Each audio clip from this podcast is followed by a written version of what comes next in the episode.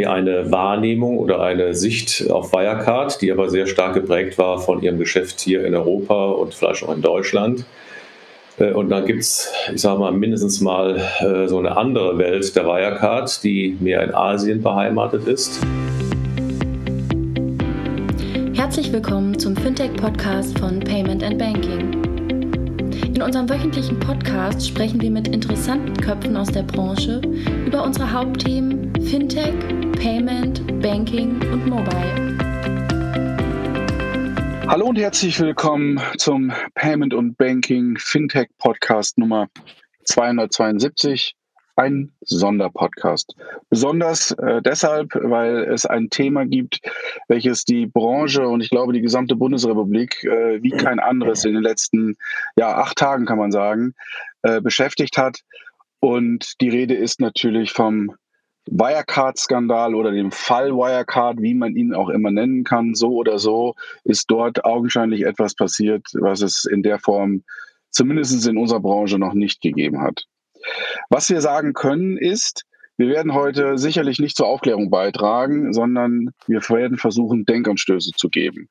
Und das versuchen wir, indem wir uns äh, Menschen eingeladen haben, die viel wissender sind beim Thema Zahlungsverkehr, als ich das bin. Auf der einen Seite den lieben Jochen aus dem Payment- und Banking-Team, Sag doch mal. Hallo Mike. Hallo Jochen. Äh, genau, sag mal Hallo Jochen, Jochen. und jemand anderes, den ihr auch kennt, den kennt ihr durch viele Interviews, durch viele Artikel und auch eine Kolumne, die er bei uns regelmäßig schreibt. Er ist ein sorry, lieber Markus, ein alter Hase, das darf ich sagen, glaube ich, äh, im Bereich Payment. Du hast mal hm, Concardis geleitet und bist jetzt als Investor und Berater tätig. Markus Mosen, hallo. Hallo, guten Morgen zusammen. Du bist in Köln. Ich sitze in Köln, genau.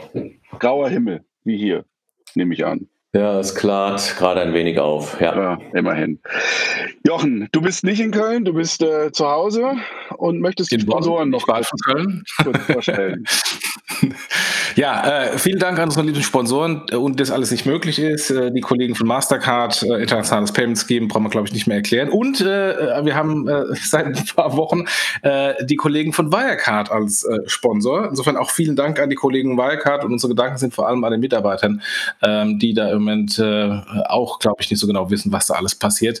von daher vielen, vielen Dank an Wirecard. Das hat nichts damit zu tun, dass Wirecard hier Sponsor ist, dass wir nicht trotzdem genau unsere Meinung sagen und ähm, irgendwie Rücksicht nehmen auf äh, den Sponsor Wirecard, sondern ähm, wir machen den Podcast so oder so, egal ob Wirecard Sponsor ist oder nicht. Genau. Jetzt hast du Wirecard schon als Stichwort gesagt, darüber sprechen wir heute. Und bevor wir über den Skandal oder den Fall Wirecard sprechen, was ist ein Wirecard, Jochen? Das ist eine sehr gute Frage. Da fängt es nämlich schon an. Was ist Wirecard? Die haben verschiedene Geschäftsmodelle. Die sind PSP, die sind Acquirer, die machen Third-Party-Acquiring, sie machen Lending, sie machen Issuing, äh, sie machen Issuing auf Prepaid-Karten, sie sind eine White-Label-Bank. Ähm, Habe ich irgendwas vergessen, Markus? Hm, ich würde sagen, sie sind vielleicht auch ein bisschen äh, Incubator für Fintech-Startups. Ja, ja gibt es jetzt auch schon ein bisschen länger. Ne? Äh, losgegangen war das, glaube ich, ich, ich, ich bin nicht 100% sicher, ihr korrigiert mich, 2005? Nee, viel früher. Viel früher. 99. 99. Äh, 99 sind sie gegründet worden, zeitgleich zu PayPal, äh, mehr oder weniger. Ähm, haben dann 2005 ein IPO gemacht, okay, ähm, ein Reverse ja. IPO, äh, also sprich haben einen äh, quasi eine Shell Company, die noch an der Börse war vom neuen Markt, die pleite, nicht pleite, die, die irgendwie, was auch immer nicht mehr funktionierte, äh, übernommen, ähm, haben die umgewandelt in Wirecard und haben dann quasi von diesem Börsenmantel die alte Wirecard ähm, äh, gekauft äh, und somit waren sie ein IPO. Sie haben äh, 2006 die XCOM Bank äh, haben die umbenannt in Wirecard Bank und dann ging es äh, weiter bis zum DAX-Aufstieg und jetzt im Moment ähm, zu dem, was wir jetzt die letzten Tage gesehen haben, äh, Insolvenzantrag ähm, und Vernichtung von etlichen Milliarden äh, Marktkapital. Markus, Wirecard äh, ja, wobei man vielleicht, äh, Jochen, ich meine, das ist äh, die, die Anfänge so ein bisschen schnell äh, dargestellt. Also aus meiner Erinnerung ähm, ich meine, ihr habt ja gesagt, äh, äh, alter Hase sozusagen, also die Gnade der frühen Geburt. Ähm, die Vorgängerunternehmen, ähm, also auch das, was äh, im Prinzip äh, äh, Markus Braun da eingebracht hat, äh, das war ja die EBS GmbH, Electronic Billing Systems. Und dann gab es noch die äh, A1M. Und das waren eigentlich, ich sage es mal, die, ja, ich sag mal, der Grundstock, würde ich fast sagen. Ähm, ich bin sozusagen diesen Themen oder äh, Firmen als Namen begegnet. Äh, das äh, war gewesen ähm, 2002, äh, damals, äh, als ich bei First Data war, und wir in äh, sehr, ich sage es mal, konstruktiven beziehungsweise engen Gesprächen mit der Deutschen Bank waren über den Kauf der EasyCash.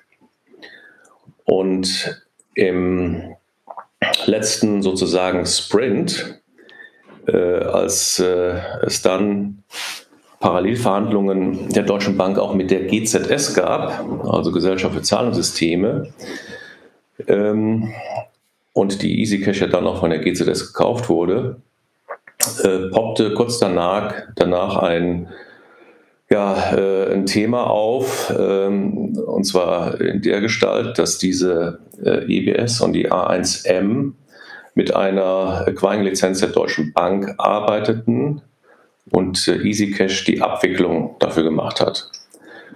Und damals sind zum ersten Mal, oder was heißt zum ersten Mal, damals sind jedenfalls große Probleme mit Chargebacks entstanden die in letzter Konsequenz äh, aufgrund des, ja, ich sage es mal, Kaufvertrages, den die GZS äh, damals so abgeschlossen hatte, im Prinzip zu Lasten äh, der GZS dann äh, ausgefallen sind, obwohl sie eigentlich in der Hoheit noch äh, der Ownership der Deutschen Bank passiert sind.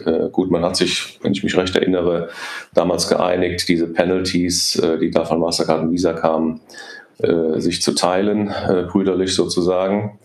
Äh, aber äh, damals war im Prinzip eigentlich klar, dass der Kern äh, dieser Assets ja im High-Risk-Bereich sind. Und da meine ich jetzt nicht Airlines. Jetzt, genau das ist der Punkt. Und darauf wollte ich nämlich jetzt gerade noch äh, hinaus. Äh, 99 in dem Jahr waren viele Gründer von Fintech-Unternehmen noch nicht mal geboren, glaube ich.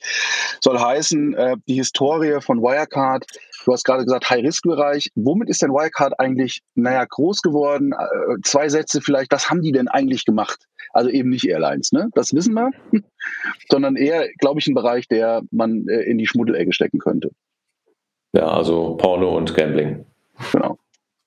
Was ja erstmal nichts Verbotenes ist, aber ich glaube, ähm, das ist auch letztendlich immer so ein bisschen auch an dem Image von Wirecard äh, kleben geblieben, oder Jochen? Mhm.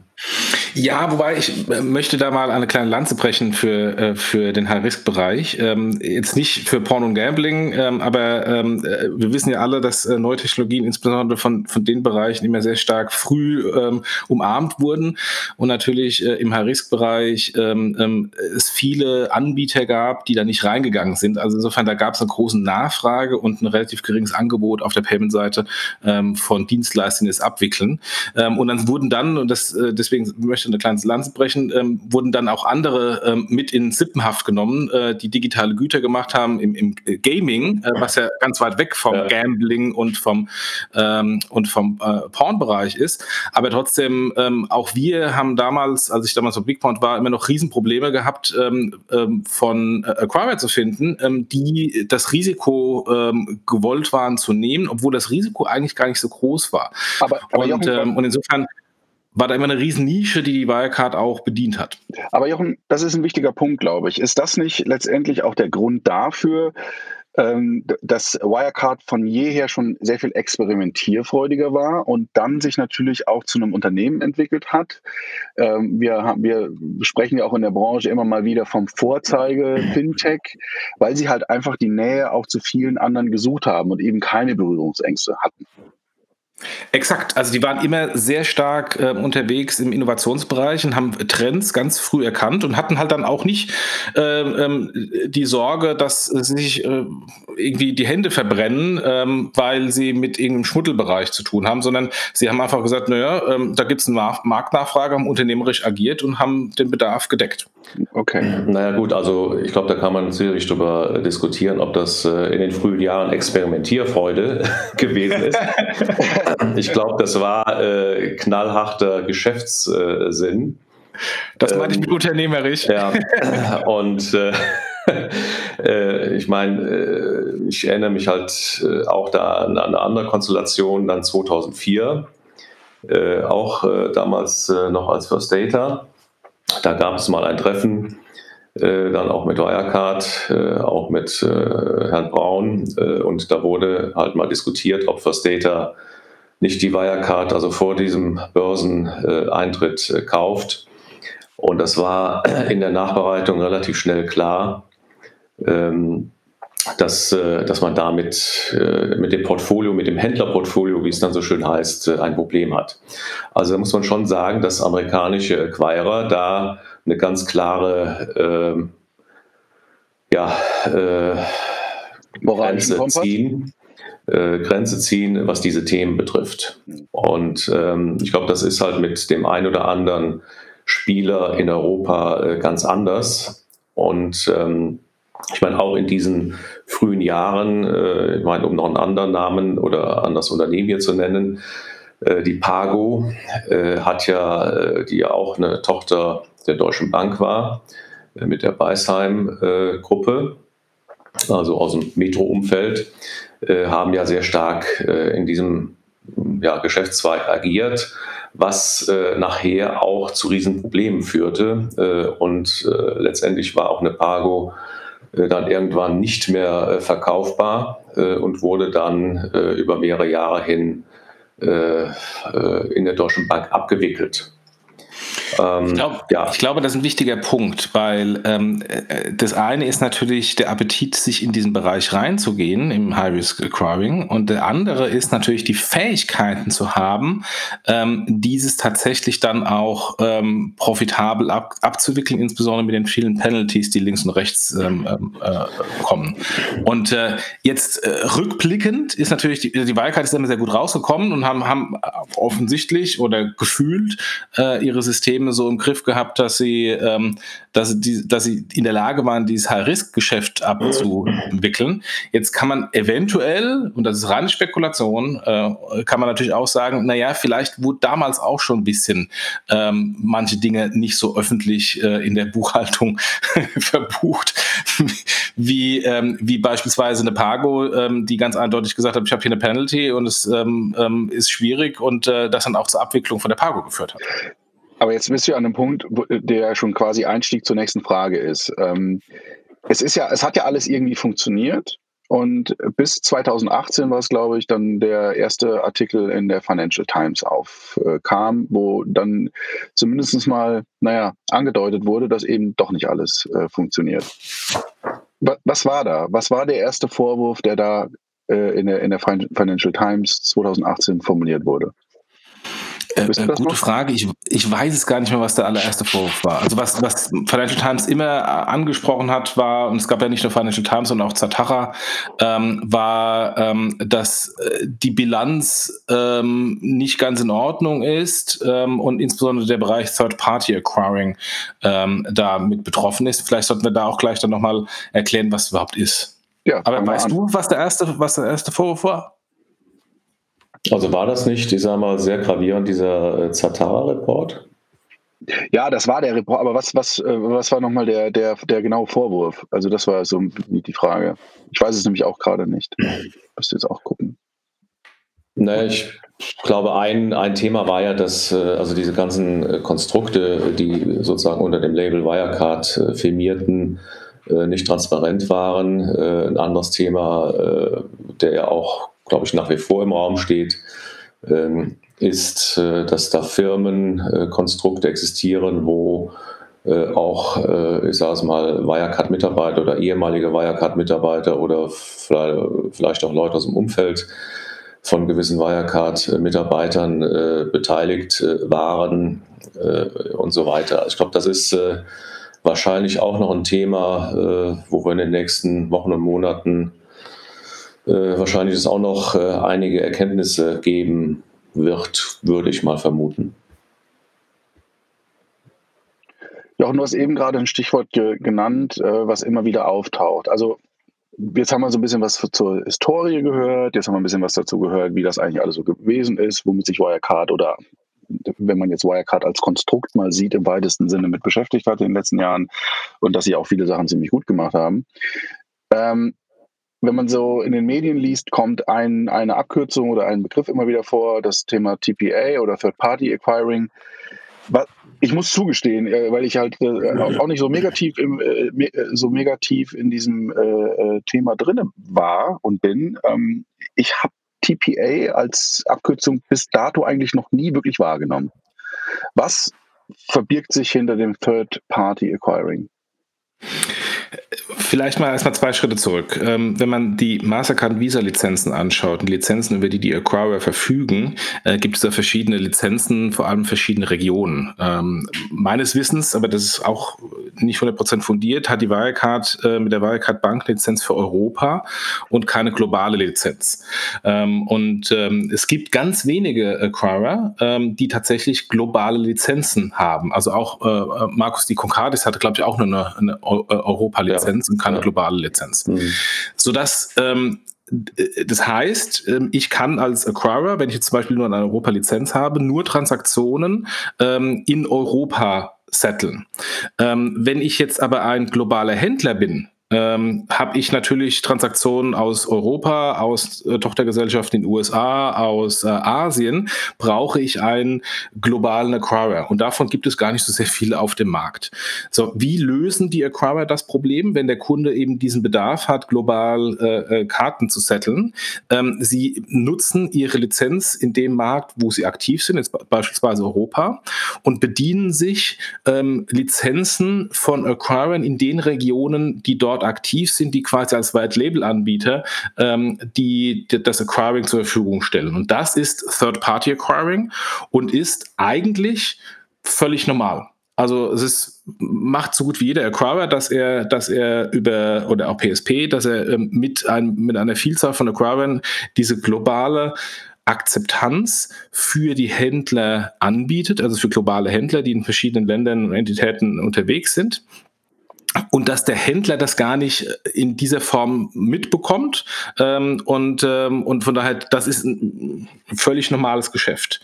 Das Problem ist natürlich, dass dann, ähm, wenn man die Wertschöpfungskette anschaut, relativ viele Dienstleister mit drin sind ähm, und, ähm, und das natürlich auch sehr schwierig ist aufzudröseln, ähm, weil es auch in der Bilanz nicht so 100 Prozent, ähm, häufig nicht so 100 Prozent klar gemacht wird. Und offensichtlich, äh, und das war ja auch die Diskussion ähm, und die Vorwürfe von der Financial Times, gab es in, in diesem Third-Party-Acquiring, ähm, äh, lassen wir so formulieren, nicht ganz richtige äh, Buchhaltung ähm, auf der Wirecard-Seite.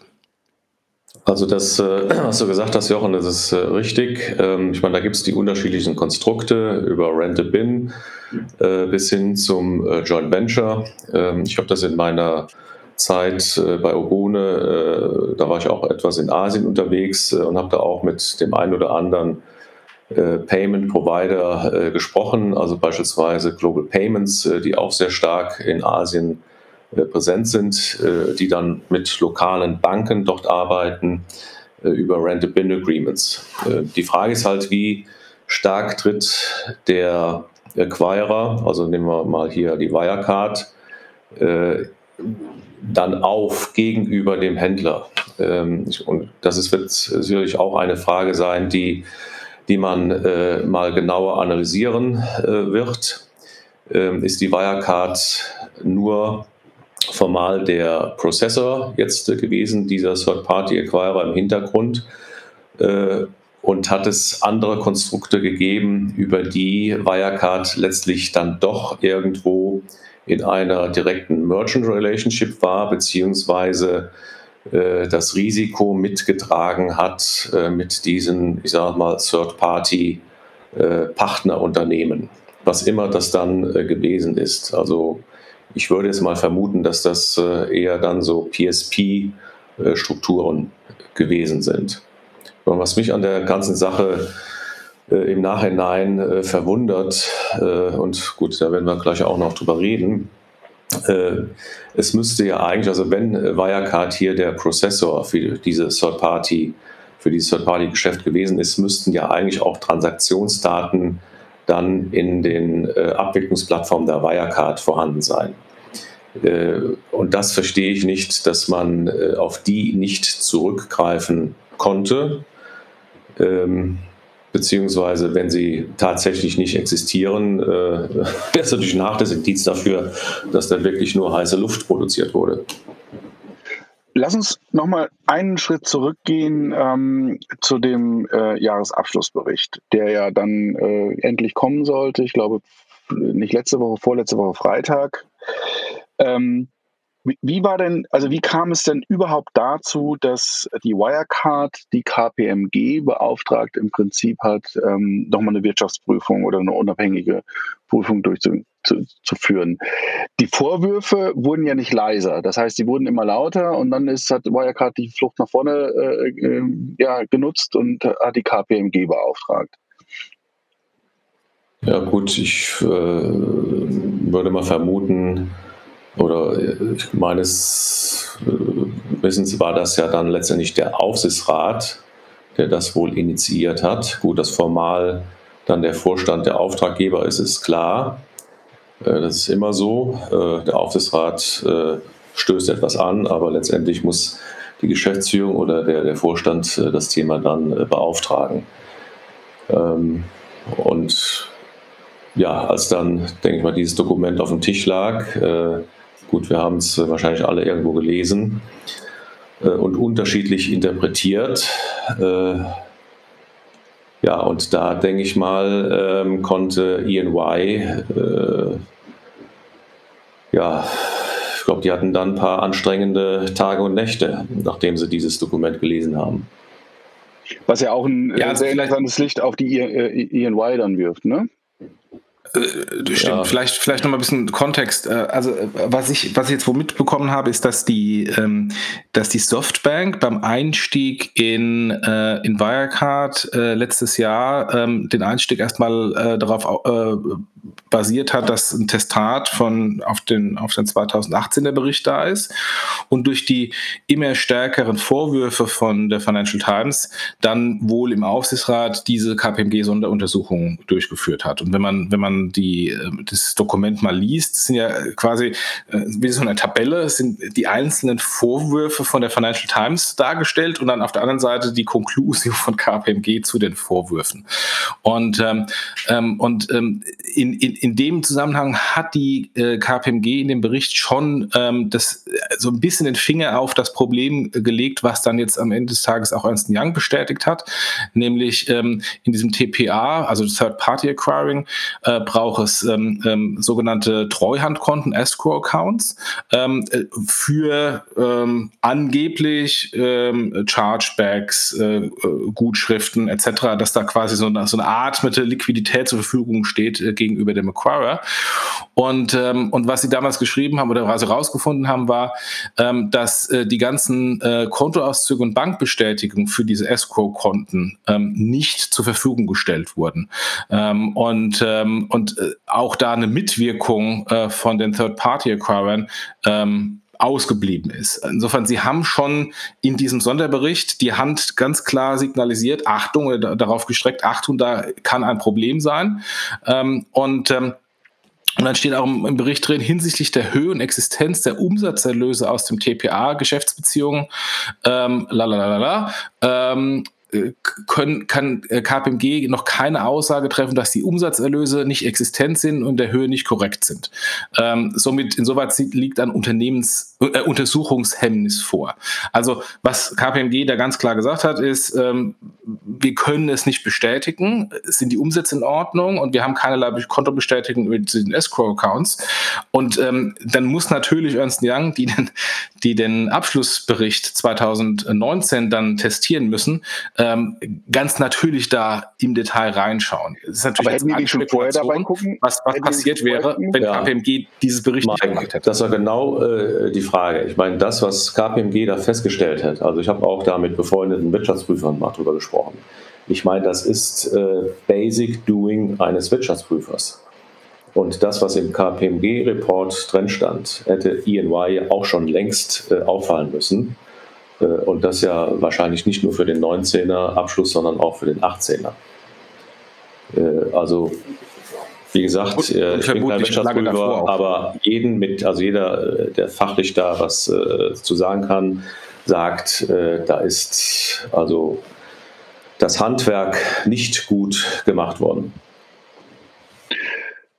Gut, jetzt äh, ist es ja gelaufen, wie es gelaufen ist. Also EY ist ja auch in Erklärungsnot, ähm, trotz der, der knappen Stellungnahmen, ich glaube aus der letzten Woche, wo Sie ja nochmal irgendwie darauf hingewiesen haben, äh, dass Sie jetzt auch davon ausgehen, dass da was nicht von, mit rechten Dingen äh, vorgeht. Ja, also äh, hätte man, wie du gesagt hast, Markus, wahrscheinlich schon ähm, äh, früher drauf kommen können und vor allen Dingen müssen. Jetzt ist es aber so, wir reden ja hier von keinem Pappenstiel, sondern von 1,9 Milliarden hm, Euro, die irgendwie weg sind oder, äh, oder nie da waren. Das ist ja auch nochmal eine spannende Frage. Waren die 1,9 Milliarden Euro nie da? Waren die vielleicht nur in Teilen da? Also, was ist da eure, eure Meinung zu? Jochen vielleicht. Reine Spekulation, keine Ahnung. Das wird, glaube ich, jetzt der Wirtschafts-, äh, der, der ähm, Insolvenzverwalter herausfinden. Es gab ja im anderen Vorwurf von der Financial Times immer wieder, dass die Wirecard Unternehmen übernommen hat, die eine viel zu hohe Bewertung äh, gemessen an dem Geschäft äh, darstellen. Ähm, äh, das kann damit auch zusammenhängen, aber keine Ahnung.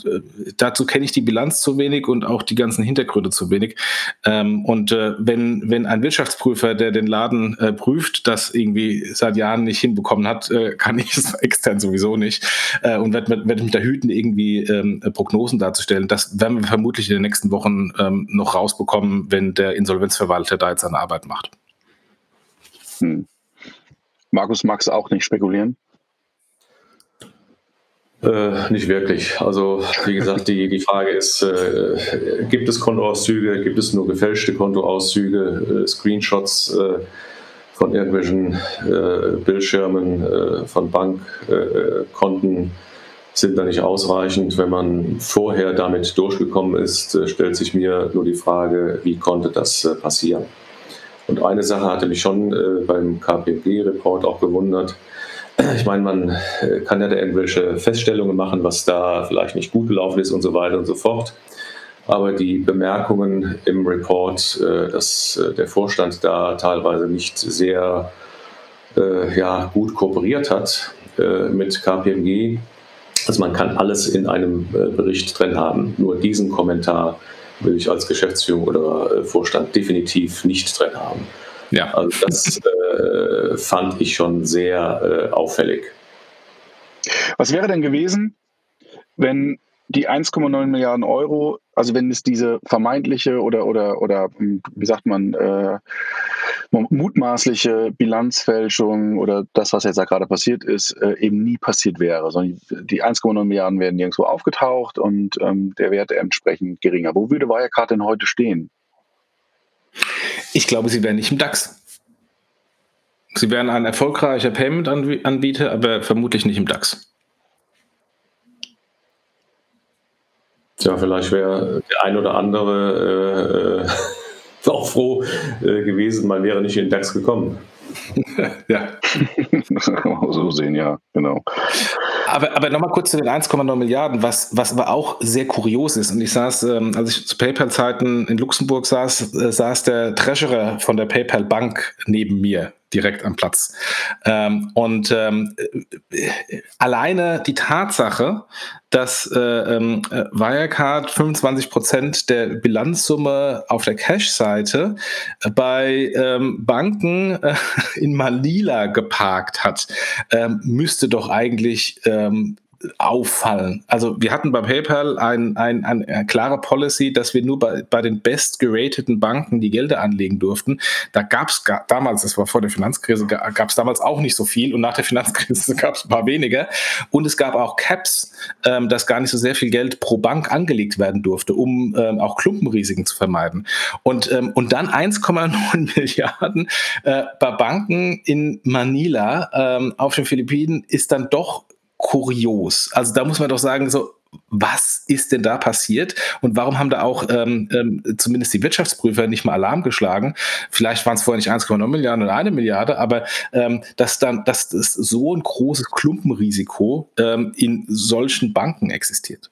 Aber war es nicht sogar so, also dass äh, im Nachhinein, dass die Banken ja gesagt haben, wir haben Wirecard gar nicht als Kunden?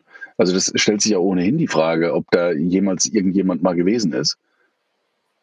Ja, das ist eine andere Frage, genau. Also das ist ja, ich meine, wir gehen jetzt mal, also wenn ich, also so habe ich es zumindest gelesen, dass äh, besagte Bank eben gesagt hat, ja, Wirecard, äh, sorry. Also die Unterschriften scheinen nicht richtig zu sein äh, unter dem entsprechenden Dokument und äh, eigentlich haben wir Wirecard gar nicht als Kunden. Ähm, oder ich bringe jetzt hier wirklich was durcheinander, aber äh, ich meine, auf der einen Seite sehr kurios überhaupt, äh, solche Summen auf Treuhandkonten ich will jetzt den Philippinen nicht zu nahe treten, aber ähm, ja, durchaus äh, ja, in den Philippinen zu parken. Und dann die zweite Frage, ähm, war, war Wirecard jemals Kunde? Und welche Rolle spielt der, der, die, dieser äh, Hawaii-Hemd tragende äh, YouTube, äh, was ist der Anwalt, äh, Treuhändler? Ich ja gut, also aber die Frage, ist doch, äh, die Frage ist doch mehr, äh, ich meine, diese Konten wurden ja offensichtlich oder diese Konstrukte wurden ja offensichtlich von gewissen Personen von Wirecard äh, doch bewusst aufgesetzt. Also zumindest war man involviert. Und äh, ich meine, dass äh, ein Vorstand in diese Region wohl vielleicht etwas ad hoc abgereist ist, zeigt ja, dass es da doch wohl mehr gibt, als wir alle bisher wissen. Ja. Und ich glaube, das ist, ich sag mal, das äh, auch der Punkt, den man jetzt, äh, meine, wir haben es ja in unseren Kommentaren äh, über die Überschrift, äh, wir waren alle geblendet. Ich weiß nicht, ob man, ob wir geblendet waren, aber zumindest ähm, hatten wir eine Wahrnehmung oder eine Sicht auf Wirecard, die aber sehr stark geprägt war von ihrem Geschäft hier in Europa und vielleicht auch in Deutschland. Äh, und dann gibt es, ich sage mal, mindestens mal äh, so eine andere Welt der Wirecard, die mehr in Asien beheimatet ist, äh, die man gar nicht mitbekommen hat. Da hat man ab und zu mal mitbekommen, dass irgendwie ein Unternehmen gekauft wurde, wo es jetzt heißt, oder auch schon vorher hieß, warum so teuer? Und dafür wird es wohl sehr gute Gründe geben. Und wahrscheinlich war oder möglicherweise äh, ist äh, Wirecard Deutschland oder Europa einfach nur das Feigenblatt äh, für den Rest dahinter. Wenn wir uns den Skandal mal anschauen und auch jetzt die Insolvenz anschauen, wir haben ja gelernt am Anfang, Wirecard ist ja nicht gleich Wirecard. Ne? Also Wirecard ist ja ein Konstrukt. Ähm, die Auswirkungen der Insolvenz, die spüren wir gerade. Die spüren wir ganz massiv. Die spüren wir, da sprechen wir auch gleich noch drüber. Die spüren Endkunden, die spüren äh, befreundet, äh, nicht befreundet, äh, Partner, Unternehmen, Fintechs. Ähm, aber vielleicht noch mal zwei Sätze dazu. Wer ist denn eigentlich von der Insolvenz gerade betroffen? Die Wirecard Bank ja nicht, beispielsweise, weil das Geschäft läuft ja weiter. Ja, zum aktuellen Zeitpunkt erstmal die Dachgesellschaft, die AG, ja. die AG äh, betroffen. Äh, wie häufig äh, bei Insolvenzen ähm, wird es, da lege ich fast meine Hand für ins Feuer, bei, bei diversen Tochtergesellschaften zu Nachfolgeinsolvenzen führen.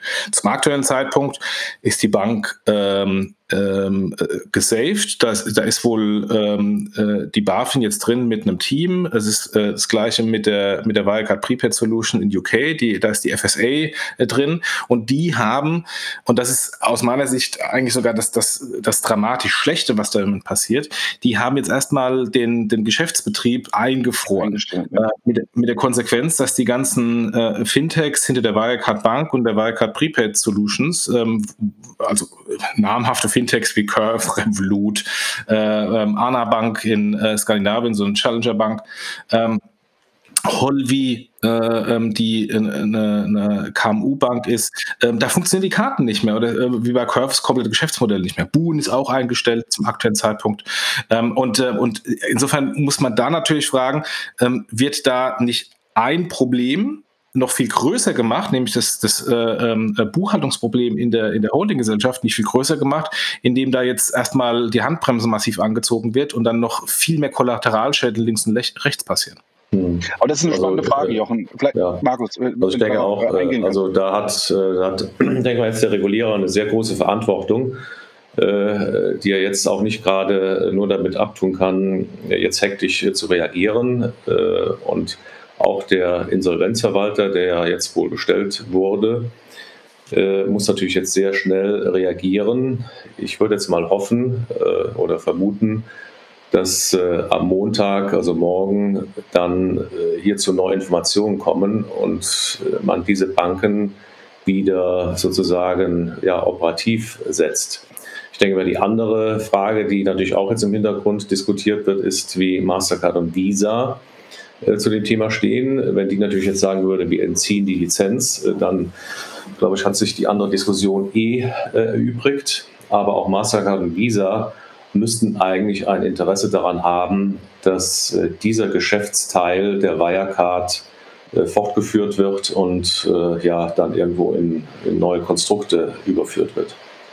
Vor allem, wenn ich Händler bin, wenn ich Händler bin bei der Wirecard, ich kann, hab, bin ja in der Regel dual aufgestellt. Ich habe verschiedene Payment-Dienstleister, ich kann von jetzt auf nachher Volumen von A ja, nach B schieben. Das also weiß ich ein, nicht. Also ein, professioneller, so, Händler, ein ja, professioneller Händler sollte das zumindest sein. Ja, das, äh, ich meine, das wird immer so äh, einfach oder so oft gesagt. Äh, klar gibt es äh, viele Händler, die aus der Historie äh, auch äh, als noch Mastercard und Visa getrennt waren, als im Acquiring äh, das irgendwie fortgeführt haben. Aber ich glaube, dass das eine Situation ist, die in den letzten Jahren deutlich abgenommen hat. Ähm, also nehmen wir mal als Beispiel die großen Discounter in Deutschland. Da gab es ja den einen oder anderen, äh, die äh, sich von Wirecard sozusagen haben ja, mit interessanten WKZs offensichtlich an zu migrieren vom bestehenden Acquirer zur, zur Wirecard. Äh, die sind mit ihrem Volumen komplett auf Wirecard. Punkt. Und äh, gut, wenn ich jetzt sozusagen äh, den Acquirer äh, wieder wechseln will, dann würde ich jetzt mal äh, sagen, geht das mit einem überschaubaren Aufwand, aber man hat doch nicht im Hintergrund jetzt zwei Acquirer. Ja, okay, selbst, selbst wenn ich dann wechsle, aber wenn ich jetzt hier ein Fintech bin wie Curve oder wenn ich wie Holvi eine Karte habe, die eng integriert ist in ein, ein Banking-Modell, ähm, da schnell den Bankpartner zu wechseln, ist de facto unmöglich. Ja, das ist äh, definitiv richtig. Ich meine, das waren ja auch äh, entsprechende äh, Projekte, um das alles aufzusetzen. Das hat ja auch Geld gekostet und äh, selbst wenn man jetzt eine alternative äh, Lösung hätte, ich meine, es ist ja die Frage, ob dann dieser alternative Partner überhaupt gerade die Zeit, die Ressourcen und das Interesse hat, diese ja, und vor allen Dingen, zu unterstützen vor Dingen, wir sprechen ja von Fintech-Unternehmen, wir sprechen ja von Startups, auch das Geld. Also die haben einmal eine Stange Geld ausgegeben, um mit Wirecard durchzustarten. Äh, die Frage ist, haben die überhaupt das Geld und die Kraft, das ein zweites Mal zu machen? Also gerade Fintechs, eine Curve weiß ich nicht, da würde ich mir jetzt vielleicht keine Sorgen machen. Und bei Holvi, die gibt es ja auch seit mittlerweile irgendwie 2001, glaube ich. Ja, da mache ich mir auch keine Sorgen. Aber gerade jetzt junge Startups, die vielleicht jetzt gerade gestartet sind oder starten wollen, haben die überhaupt die Ressourcen, das Geld und äh, die, die Mittel dazu, jetzt mal eben den Acquirer zu wechseln? Da würde ich ein mhm. großes Fragezeichen dran machen. Also ich, ja, wobei, wenn wir in, in dem Fall sind es nicht der Acquirer, da ist die Bank als Issuer der Karte, ja. als technischer ja. Dienstleister. Ja, aber äh, du aber hast total recht. was, was mich interessieren würde, äh, und da würde ich gerne noch mal ein bisschen tiefer äh, eingehen und eure Einschätzung äh, hören,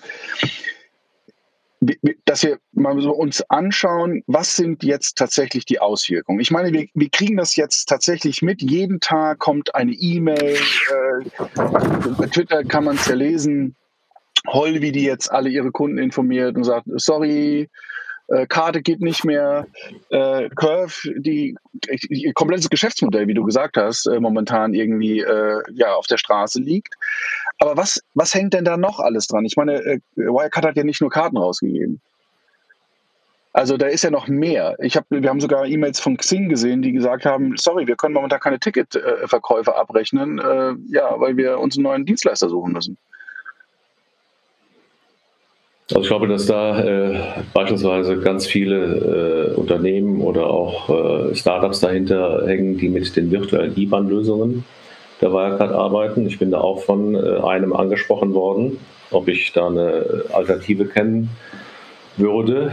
Äh, ich glaube, das äh, sind noch viel mehr Unternehmen, als die wir jetzt gerade so genannt haben, die vielleicht etwas prominenter sind. Und bei aller ähm, Notwendigkeit, jetzt, sagen wir mal, diesen ja, Betrugsteil äh, aufzudecken äh, und zu klären. Ich glaube, dass äh, ja hier alle, die in den letzten Tagen äh, prominent sich zum Thema Wirecard geäußert haben, äh, auf der auch Politikseite, äh, BMF, BaFin, Wirtschaftsministerium, äh, dass da auch mal jetzt ja, geguckt werden sollte, wie kann ich den, ja, ich sage mal, seriösen Teil der Wirecard retten.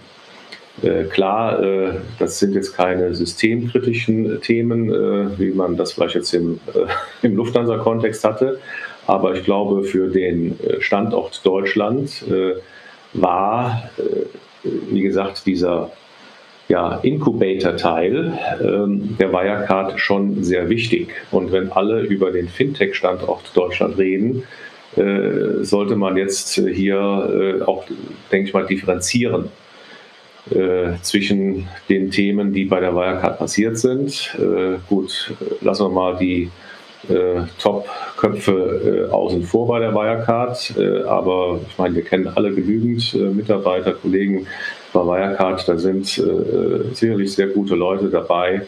Äh, und hier muss man jetzt sehen, dass man sehr schnell äh, diese ja, Themen herausschneidet und äh, auf jeden Fall jetzt im Rahmen einer Insolvenz äh, versucht fortzuführen.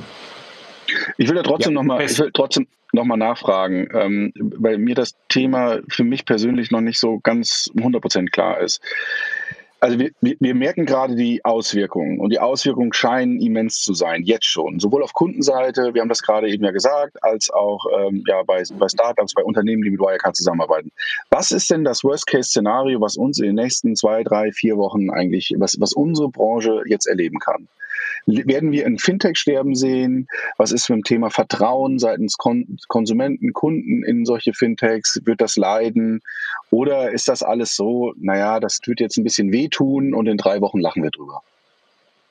Ich glaube, das hängt jetzt auch ein bisschen davon ab, wie äh, die verschiedenen ja, äh, Stakeholder äh, auf dieses Thema reagieren. Ähm, also wenn jetzt beispielsweise ein Mitglied äh, des Bundestages sagt, bei der BaFin müssen Kölle, äh, Köpfe rollen, äh, finde ich das eher unqualifiziert. Ähm, also man kann nur hoffen, dass jetzt hier keine Parteipolitik auf dem Thema Wirecard gemacht wird.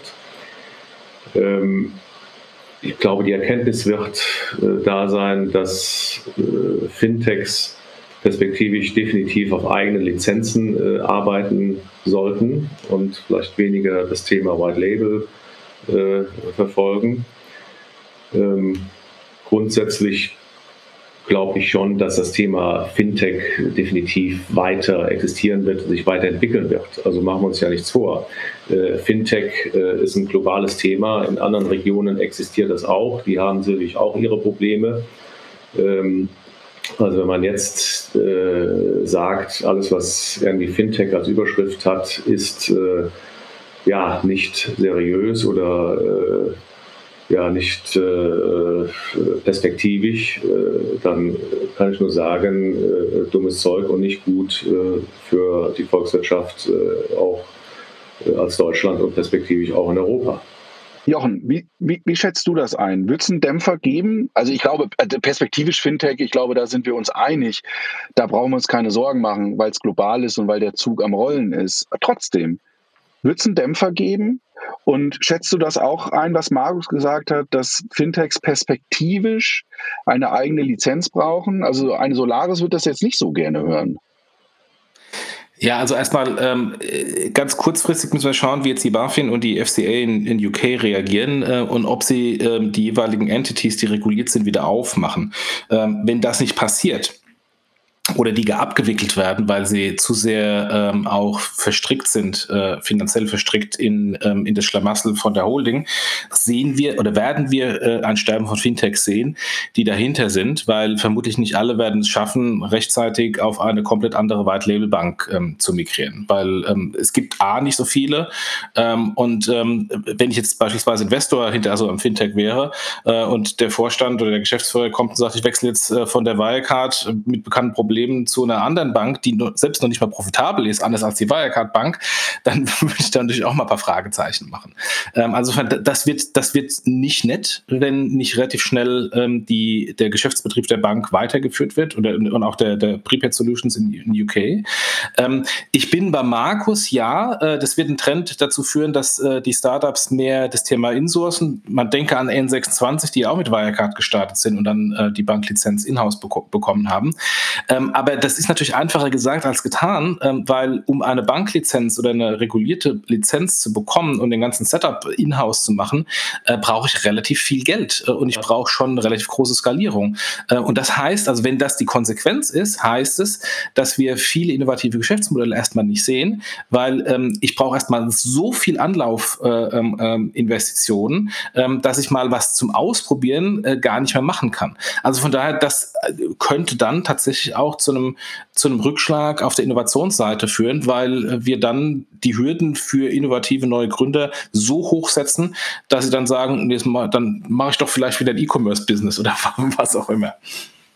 Jetzt hast du gerade, ähm, jetzt haben wir über die, die Auswirkungen gesprochen, so was, was Fintechs und so weiter betrifft. Und äh, das Wort BaFin ist ein paar Mal gefallen. Da würde ich gleich gerne äh, drauf eingehen wollen.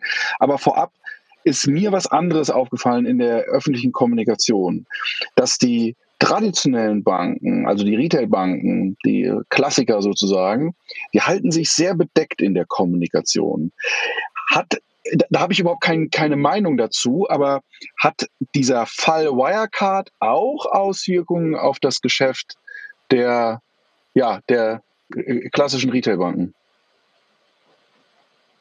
Also wenn ich mir anschaue, wer, ja, wenn ich mir anschaue, wer da äh, Kreditgeber von der Wirecard äh, ist, ist da natürlich das Who is Who der Banken.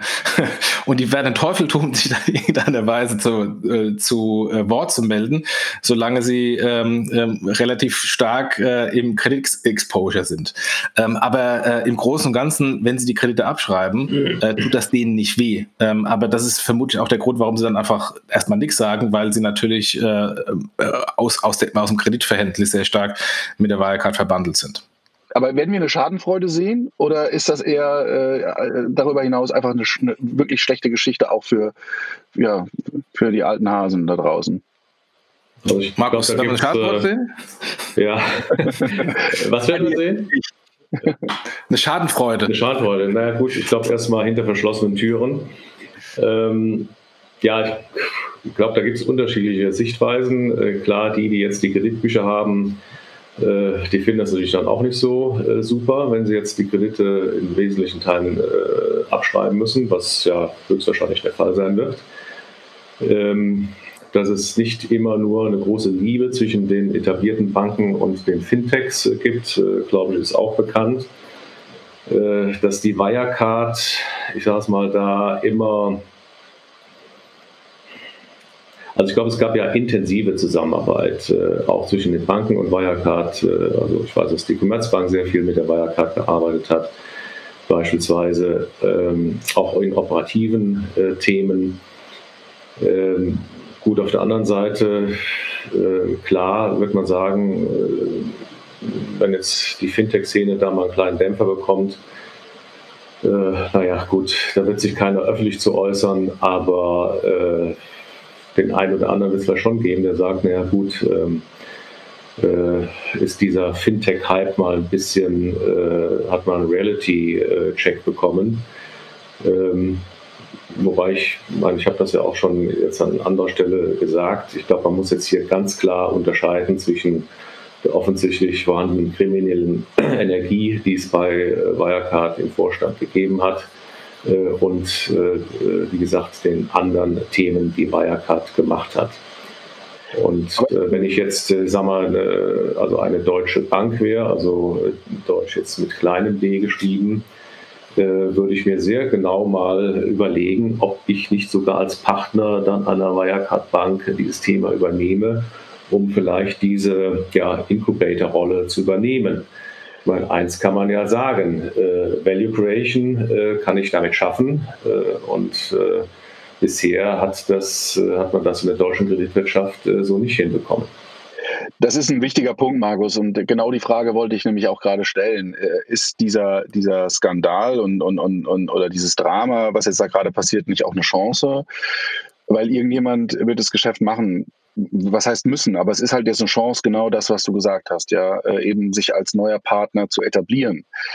Ähm, für die Branche wäre es sicherlich gut. Ähm, und auch äh, wäre es natürlich ein wahnsinniges Signal, äh, was die Zusammenarbeit betrifft zwischen äh, Banken und, und Fintech-Startups. Also von der Seite könnte das eine Möglichkeit geben, äh, sein für, für, für, für die traditionellen deutschen Banken mit kleinem D. Ähm, Jochen, du hast eben zwei, dreimal das Wort äh, oder auch Markus äh, BaFin gesagt. Und die BaFin ähm, kommt ja in diesen Tagen äh, nicht sonderlich gut weg. Ähm, und ich würde die Frage mal gerne diskutieren wollen, A, warum und, und B, ist das eigentlich gerechtfertigt? Weil was ich gelernt habe, zugegebenermaßen jetzt nicht nur im Podcast, aber was ich gelernt habe, ist, es gibt ja nicht die Wirecard, sondern die Wirecard ist ja ein recht großes Konstrukt. Und die Frage, die man sich ja stellen muss, zu Recht, welchen Teil dieses Konstruktes muss eigentlich eine BaFin beaufsichtigen? Und ist es das Konstrukt, was jetzt gerade ja, äh, vermeintlich äh, äh, ja, Bilanzfälschung betrieben hat oder, oder zumindest mal der Vorwurf im Raum steht. Also welche Rolle spielt eigentlich die BaFin, beziehungsweise ist die Kritik gerechtfertigt? Jochen. Ja, also letztendlich die BaFin ähm, prüft die Bank ähm, und das hat sie auch gemacht und äh, ich glaube, das hat sie auch gut gemacht. Ähm, und äh, die BaFin wird wahrscheinlich genauso wie wir entsetzt sein, dass es da ein Testat von einem namhaften Wirtschaftsprüfer gab, ähm, was zumindest mal fragwürdig ist. Und auf das hat sie sich garantiert verlassen. Denn das ähm, insofern ist die BaFin nicht. Ne? Sie ist keine Wirtschaftsprüfung. Exakt, exakt. Äh, also sie ist nicht, ist, ist nicht Aufgabe der BaFin, die Buchhaltung von der Wirecard AG zu prüfen.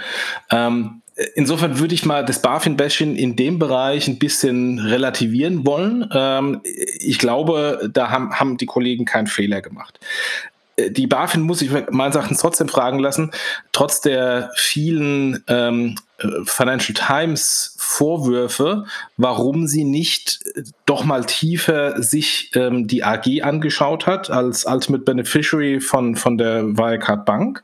Ähm, ich glaube, die Fragen stellt sich die BaFin auch intern selbst.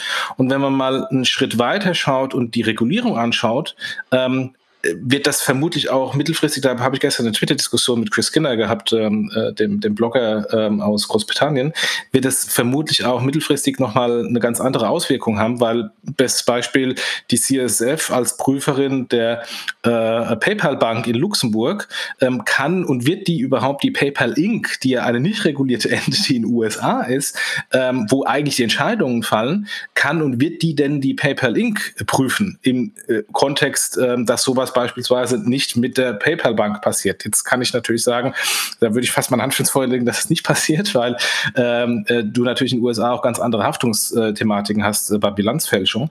Aber ähm, das wird vermutlich äh, mittelfristig massive Auswirkungen auf die Regulierung haben, insbesondere auf die Konstrukte, wo eine nicht regulierte Entity eine regulierte Entity zu 100% kontrolliert. Aber ich muss mal da nachhaken, ehrlich. Also ich bin, äh, ich will mich jetzt hier nicht als der BaFin-Versteher hinstellen, ganz im Gegenteil, aber hätte, und hinterher ist man ja sowieso immer schlauer, aber hätte denn die BaFin überhaupt die Möglichkeit gehabt, einer Wirecard, sag ich mal, auf die Finger zu schauen? Weil reguliert ist die Wirecard Bank, da gucken sie bei. Aber hätte man, obwohl es die Berichte gab, überhaupt Handhabe gehabt, auch mal aus dem rechtlichen Kontext heraus, da überhaupt tiefer einzusteigen? Na ja, gut, äh, Mike, also ich meine, auch eine BaFin agiert ja nicht irgendwo im Isolierten äh, sozusagen. Äh, und äh, zu dem Zeitpunkt, wo äh, beispielsweise das Short-Selling mal ausgesetzt wurde oder auch gegen äh, den FT-Journalisten da Ermittlungen ja, initiiert wurden, spätestens zu dem Zeitpunkt ging es ja nicht mehr um die Wirecard Bank, sondern um die Wirecard AG. Äh, also da stellt sich schon die Frage, äh, wer hat die BaFin dort wie beraten?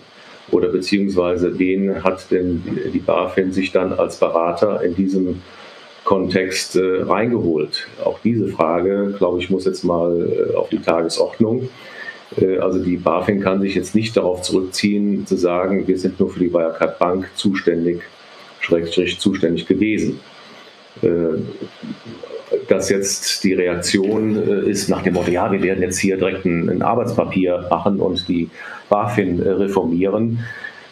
Also wie Bundesfinanzminister Scholz das ja dann rausgehauen hat, das ist für mich auch wieder so ein, dann so ein ja, politischer Schnellschuss, äh, um äh, Cora Publikum irgendwie da jetzt als äh, jemand dazustehen, der wieder das Ruder in die Hand nimmt. Ähm, ich glaube, da muss man jetzt schon mal auch nochmal analysieren, was ist zu welchem Zeitpunkt wie von der BaFin gemacht worden, mit welcher Unterstützung äh, und in Abstimmung mit welchen anderen äh, Organisationen. Äh, und das ist nicht nur ENY, das ist auch die Deutsche Börse, die ja auch sich irgendwie bedeckt hält und, und andere. Spielt Unwissenheit eine Rolle? Also Unwissenheit, also Unwissenheit im Sinne von das Businessmodell von Wirecard nicht zu verstehen? Dass man sich nicht getraut hat, vielleicht? Also, also ich denke mal, dass das Kern, dass das Kern, äh, also ich glaube, dass die BaFin schon das Kern des Geschäftsmodells äh, versteht. Also ich hatte ja in meiner Concardis-Seite auch äh, intensiven Austausch mit der BaFin. Äh, gut, äh, das war vielleicht 2009, als die ersten äh, Payment Institutions in Deutschland geschaffen wurden, noch anders. Aber seitdem äh, glaube ich schon, dass die BaFin das alles versteht. Also hier muss man wieder sagen, da wo kriminelle Energie involviert ist, um irgendwas zu kaschieren, äh, ist man natürlich zunächst mal vielleicht nicht so ja, gut aufgestellt, um das alles direkt zu erkennen. Ähm, ich stelle mir manchmal die Frage, ob vielleicht sogar die Corona- äh, der Corona-Shutdown vielleicht sogar geholfen hat, dass Dinge jetzt hochgepoppt sind, weil vielleicht gewisse Personen äh, in den letzten Monaten dann nicht in der Lage waren, das alles vor Ort sauber in Anführungszeichen einzutüten. Aber gut, we will see. Interessante These. Ähm, wenn wir uns mal äh, nochmal anschauen, also diesen, im, im Fall Wirecard, äh, mein Eindruck ist der, dass steile These. Ähm, mein Eindruck ist der, ähm, dass ja, äh, mein Eindruck ist der, ich fange nochmal an, dass es hier augenscheinlich ja nicht nur eine Instanz äh, äh, gab, die in irgendeiner Art und Weise äh, versagt hat, äh, sondern gleich mehrere. Ähm, kann man eigentlich am Ende überhaupt noch sagen, äh, ja, wem, also klar, der, der die, der es vielleicht fälscht oder der, der ganz tief drin steckt, äh, der es losgetreten hat, ist natürlich klar, aber ähm, wie steht eine ENY da, wie steht am Ende eine BaFin da, ist es eine Kombination aus Dingen, die dazu geführt hat, dass es erst überhaupt so weit kommen konnte?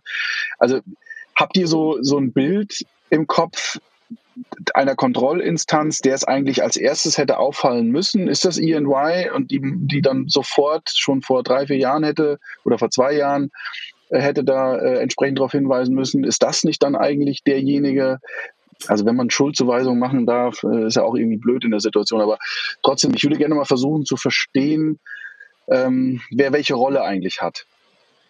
Also ich glaube, für Schuldzuweisung ist noch ein bisschen zu früh, weil wir ja, noch gar nicht wissen, was überhaupt passiert ist. Mhm. Ähm, insofern ähm, ist, das, ist das schwierig, ähm, da irgendwas zu machen. Aber ähm, äh, es gibt ja prinzipiell drei Entitäten, die ähm, für Aufsicht verantwortlich sind. Das ist der Aufsichtsrat, ähm, da ist schon im Wort drin.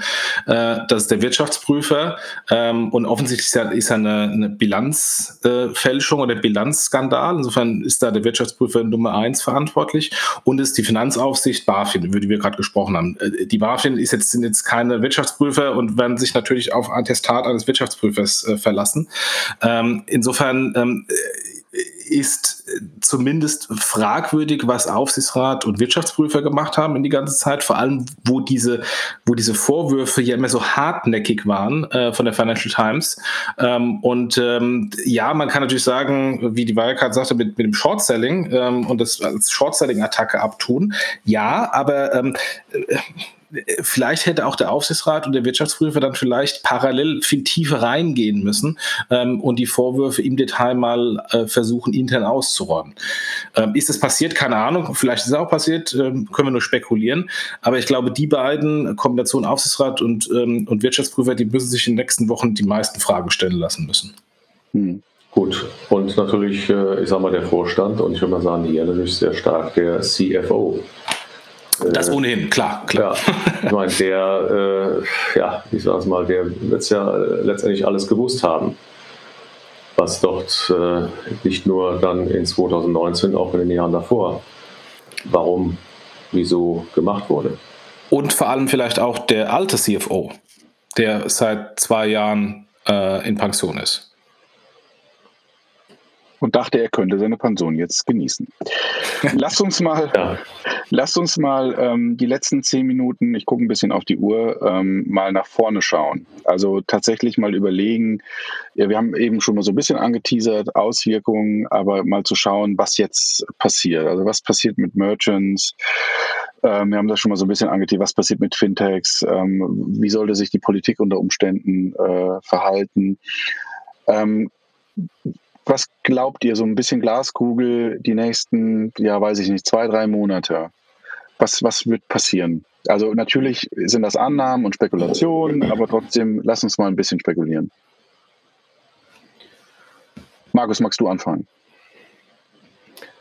Na gut, es gibt jetzt äh, aus ja, verschiedenen äh, politischen Richtungen ja schon äh, auch äh, Aussagen zum einen oder auch Initiativen äh, Initiative ganz konkret. Äh, Heribert Hirte, der ja den ähm, Rechtsausschuss äh, vorsitzt im Bundestag, will das Thema dort auf die Tagesordnung setzen. Äh, das äh, sehe ich auch als sinnvollen Schritt, um das mal auch aus der Perspektive zu durchleuchten. Es ist, denke ich mal, nicht nur ein Thema vielleicht vom Finanzausschuss, wo andere das jetzt direkt mal hinstecken wollen, ähm, und hier muss das jetzt aufgearbeitet werden, äh, also auch aus der politischen Perspektive. ENY äh, äh, wird definitiv, ja, denke ich mal, da sehr ins Schwitzen kommen. Die Frage ist, ob aus den Big Four dann demnächst nur noch Big Three sind. Ähm, das wäre grundsätzlich natürlich keine gute Entwicklung. Äh, aber man muss sich natürlich auch die Frage stellen, wie äh, überprüfe ich oder wie kann ich sicherstellen, dass äh, die Arbeit äh, eines Wirtschaftsprüfers auch ja, ordentlich gemacht wird.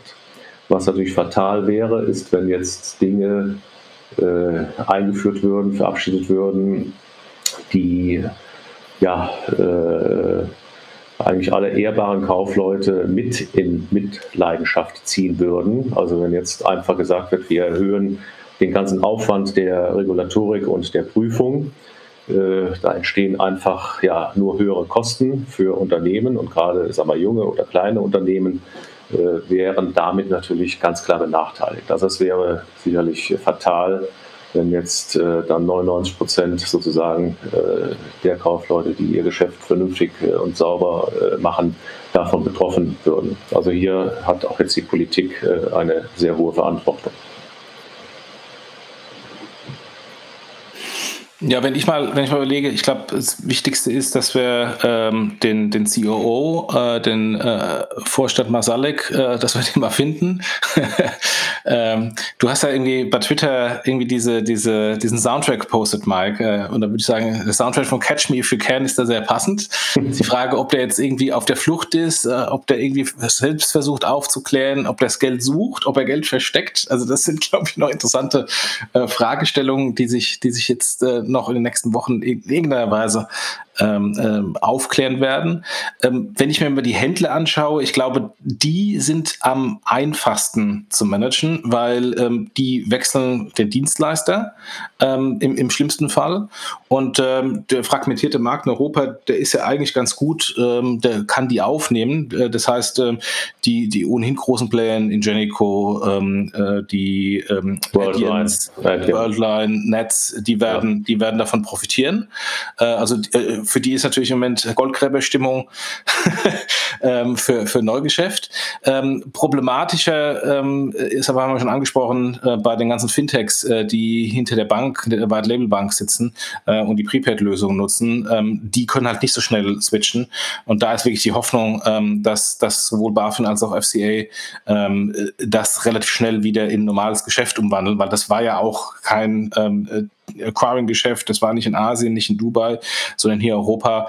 Ähm, und äh, die, die Kunden darunter sind ja auch alle äh, sehr seriöse, teilweise selbst regulierte Entitäten. Von daher ähm, ist wirklich zu hoffen, äh, dass da ähm, das Geschäft schnell wieder aufgeht, ähm, weil sonst wird es tatsächlich das ein oder andere Fintech dann auch den Kopf kosten. Bleibt eigentlich zum Schluss äh, fast nur noch zu sagen, dass äh, uns das natürlich äh, die ganze Entwicklung äh, nicht nur betroffen macht, sondern ähm, ja, ja, sehr äh, traurig natürlich, insbesondere für die Menschen, die aktuell gerade bei Wirecard arbeiten. Jochen, du hast das am Anfang gesagt. Ähm, dass wir äh, denen alles Gute wünschen, weil das sind natürlich jetzt äh, fernab der Partner und, und Kunden sicherlich die Menschen, die jetzt da am, am, an erster Stelle gerade Rede und Antwort stehen müssen, äh, beziehungsweise dann von äh, der Insolvenz betroffen sind, was natürlich äh, ja schrecklich ist. Und die Auswirkungen auf die Branche haben wir auch, glaube ich, jetzt ähm, zu Genüge besprochen. Ähm, ich will gar nicht das Gespräch jetzt so ganz böse äh, abwürgen, daher noch äh, ja, vielleicht äh, ein letztes Schlusswort äh, von euch zum Fall Wirecard, äh, was auch immer das für ein Schlusswort sein mag. Jetzt habe ich euch überrascht. naja, also ich habe es ja schon gesagt. Ich glaube, es ist einfach jetzt wichtig äh, zu differenzieren zwischen äh, diesem kriminellen Teil bei der Wirecard und äh, dem anderen. Und ich hoffe, dass hier alle Verantwortlichen das Thema Fintech insgesamt äh, nach wie vor positiv begleiten und nach vorne bringen. Äh, es ist wichtig, auch alle, auch alle, die sich immer über das Thema GAFA sozusagen äußern. Gerade jetzt ist es wichtig zu sagen, wie kann ich Strukturen schaffen, auch aus einem deutschen Markt heraus, um in dieser Fintech-Szene oder in diesem Fintech-Markt, den es ja global gibt, äh, mitzuspielen. Und das Wirecard-Thema darf das jetzt nicht äh, belasten. Ich glaube, das ist jetzt die große äh, auch Herausforderung. Ja, also ich glaube, wir werden noch in den nächsten Wochen und Monaten vermutlich sehr viel Dynamik in dem Thema sehen und da werden auch uns noch diverse Dinge auffallen und vielleicht haben wir auch einen anderen Podcast oder Artikel noch mal zu dem Thema. Äh, das wird uns vermutlich nicht so schnell loslassen. Ich bin, ich bin bei Markus. Wir haben, wir haben das Thema Standort, weil wir hatten bislang einen relativ großen Player in Deutschland, auf den wir eigentlich stolz sein konnten, dass er existierte und so innovativ war. Und äh, ich habe ja gerade eben ein paar Acquirer genannt äh, auf der Händlerseite, wo äh, die äh, Händler hingehen. Da war keiner aus Deutschland. und, Sehr gut. ich äh, glaube, der Zug äh, ist abgefahren. Genau. Ähm, und das äh, ist eigentlich das, was du sagst, äh, Jochen. Äh, alle haben immer auf Wirecard geguckt, weil es halt kein zweites in Deutschland ansässiges Unternehmen gibt, was irgendwo in dem Bereich Payment, Banking, also innovatives Banking, Fintech aktiv ist. Insofern kommt es jetzt darauf an, eigentlich die, die sich hier in diesem Markt betätigen, auch zu unterstützen, weil ja, da sind wir uns, glaube ich, auch alle einig Äh, auch wenn jetzt äh, Wirecard in weiten Teilen zumindest äh, nicht mehr existent äh, sein wird, äh, zumindest der Brand sowieso meines Erachtens, ähm, muss man jetzt äh, die Initiativen, die Unternehmen, die Innovation bringen, auch fördern. Ja. sonst kann man sich auch jegliche andere Diskussion, also ich denke da beispielsweise an das Thema European Payment Scheme, kann man direkt sein lassen, weil weil das habe ich ja auch schon an anderer Stelle gesagt, äh, wenn man das nur mit Altstrukturen äh, meint, irgendwie aufziehen zu können, ich glaube, das ist, äh, das wird eine Sackgasse werden. Ja. Ich, ich glaube, zum, zum Schluss hin ähm, bleibt nur zu sagen, wir wissen, wir wissen auch genauso viel oder genauso wenig wie, wie das, was eben an die Öffentlichkeit getreten ist. Auch wir können nur mutmaßen und spekulieren. Ähm, wir hoffen natürlich, dass alles irgendwie ja, vielleicht kein gutes Ende, aber zumindest man mit einem blauen Auge davon kommt, was die Branche, was die Mitarbeiter, was alle Beteiligten äh, betrifft, hoffen, dass es schnell aufgeklärt wird. Ich persönlich gehe davon aus, wir werden, wie Jochen gesagt hat, noch viel darüber hören und lesen. Mich würde nicht wundern, wenn wir nächstes Jahr um diese Zeit auf ARD oder ZDF einen Zweiteiler Fernsehfilm zu diesem Thema sehen oder vielleicht sogar eine ganze Netflix-Serie. Ähm, ich möchte an der Stelle euch einfach nur Danke sagen. Danke, dass ihr ähm, ja nicht nur den Zuhörern, sondern auch mir äh, sehr erhellende ähm, Informationen gegeben habt, die ich so noch nicht kannte und äh, viele äh, Denkanstöße. Wie Jochen es gesagt hat, werden wir, glaube ich, ähm, ganz bestimmt sogar das Thema äh, nicht nur weiter verfolgen, sondern auch weiter kommentieren. Und an der Stelle Genau, nochmal vielen lieben Dank an, an dich, Jochen, nach äh, Bonn und Markus äh, in Richtung Köln. Vielen lieben Dank. Ja. Schönen Danke Tag noch. dir, Marc. Ciao, ciao. Tschüss.